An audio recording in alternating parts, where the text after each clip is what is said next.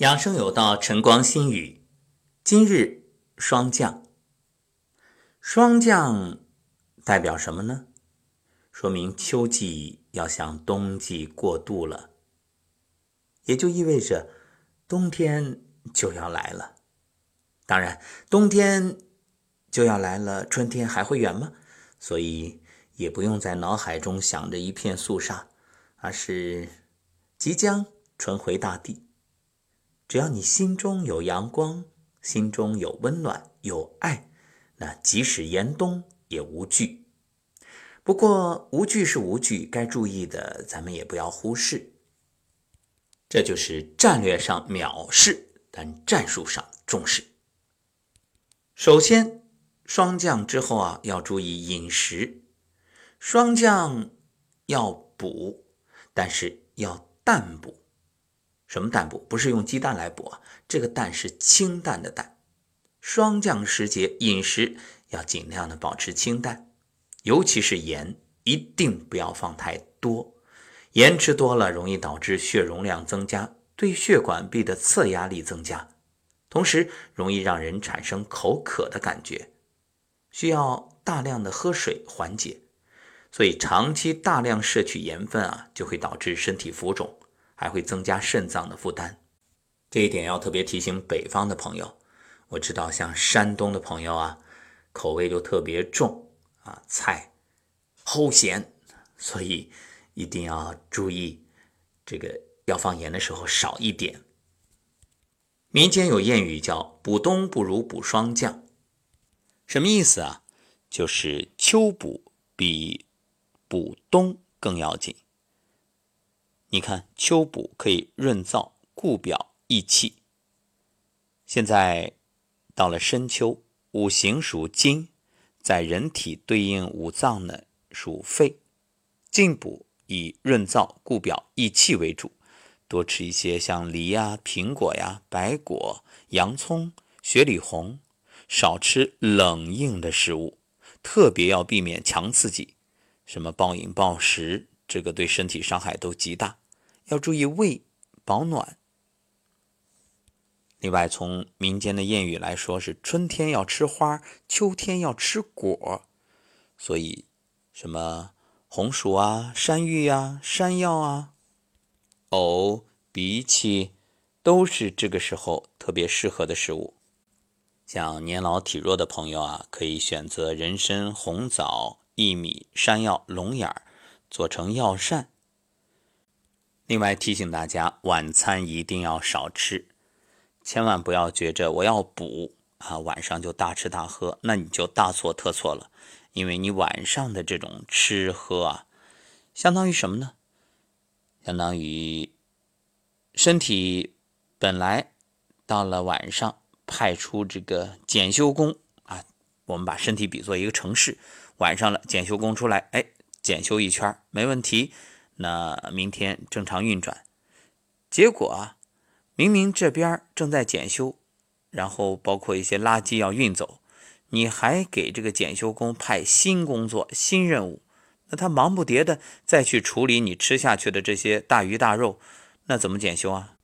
也来不及把垃圾运走，只能放一放。那你说一个城市，这垃圾一天不清，两天不运，几天之后垃圾围城。当然，身体不至于那么夸张，但是它会以各种这个淤堵啊、包块啊来呈现啊，对啊，代谢不掉嘛。所以晚上啊，不仅少吃，吃清淡，而且还要揉腹，揉一揉，把身体的浊气、浊液、浊物帮助它排出去。你看一揉，有的人肚子里有这个水声，哎，这就是水湿代谢的不好，你要想办法。你以为肚子大是胖啊？根本就是身体的这个湿太重了，代谢不出去而导致的。另外，春困秋乏，因为秋季的昼夜温差变化比较大，为了提高人体的这种对环境变化适应能力，也提高心血管系统的功能，你可以通过运动给身体良性的刺激，因为动则生阳。但是运动之后人就容易乏，所以啊，不要做过多剧烈的运动，从养生角度来说，我们不同于竞技类的项目，一定要选择像慢跑啊、登山啊、太极啊，特别是我们的颤抖功、站桩，其实最好了。关于运动和静养哪个更养生，这个我们在节目里已经多次讨论，相信不用多说，各位都明白。动与静是相得益彰的，动静相宜。如果动得过了，你的阳气外泄。你看，人在大汗淋漓的时候，毛孔是不是都张开的呀？这阳气就向外泄，这时候会损耗你的阴经，削弱机体的抵抗力。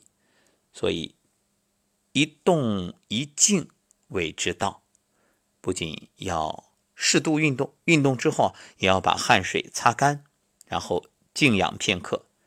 建议大家运动完最好闭目养神，静坐一会儿。另外，从情志养生来说，要收神敛气，因为以藏象来看，肺与秋气相应，肺气虚的人对秋天的气候变化特别敏感。所以，如果你觉着秋风秋雨愁煞人，花木凋零心生悲。那说明你的肺气不足。这里最典型的例子，林黛玉。伤春悲秋啊，在所难免。但是为什么还有登高远望秋高气爽之说？因为一登高，你这个心旷神怡，你的气足了，于是啊，神清气爽，意气风发。所以养生怎么养？当然不一定非得去登高了，你。可以做到这八个字，叫“心无其心，百病不生”，就是不以物喜，不以己悲，乐观开朗，宽容豁达，淡泊宁静。什么事儿啊？我们可以动脑筋去想办法，但是呢，轻易不动心。当然，不动心不是说你不用心、不走心，而是说啊，不影响你的情绪。我尽心去做，尽力而为。但是对于结果，却可以顺其自然。所谓的谋事在人，成事在天，但行好事，莫问前程，都是这种意思。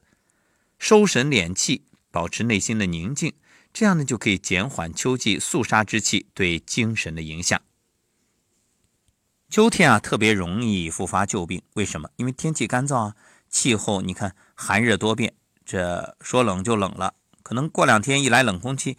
马上你就有冬天的感觉，但有些时候阳光下呢又很热，所以稍有不慎啊就容易伤风感冒，旧病容易复发，所以叫多事之秋啊。特别特别特别提醒大家，你看在天气突然变冷的时候，我们都会发现发病的人增多，然后去世的人增多，怎么去过这样一个关呢？各位，那。一定要提前预防，不要等兵临城下，你再手忙脚乱，那就来不及了。所以，究竟要不要养生，想必无需多言。不过，各位也不必有大敌当前的担心，建议听一听我们今天晨光新语的另外一档节目《好医生》，其中告诉大家一个秘密，或者说叫一个重点，怎么样能够靠自己的。能力去抑制癌细胞的生长，听完你会豁然开朗。